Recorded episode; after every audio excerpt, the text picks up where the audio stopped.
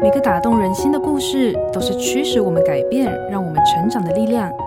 在心灵绿洲这个节目里，我们每一集都会和你分享一则寓意深刻的故事。如果你喜欢我们的节目，请帮我们分享给你的朋友，也别忘了按下订阅，避免错过之后精彩的内容。心灵绿洲。有一群青蛙办了一场比赛，看谁最快跳到山丘顶上。其中有一只身材有点丑丑胖胖的青蛙。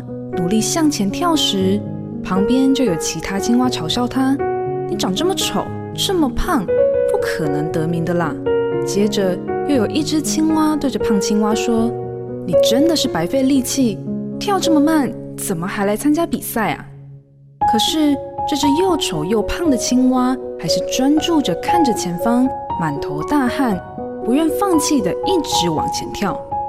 最后，这只被众人取笑的青蛙。最快跳到山丘顶上，得了第一名。为什么呢？因为它是一只耳聋的青蛙，所以听不见别的青蛙对它的嘲笑、讥讽与奚落。有时我们要为上帝做更大的事，必须忽略负面的评价与声音，只要定睛在上帝身上与他的话语，凭着信心勇往直前，好像这只耳聋的青蛙。因为听不到周遭人的嘲笑，才能朝着目标前进，得到最后的胜利。瑞园银楼与您共享丰富心灵的全员之旅。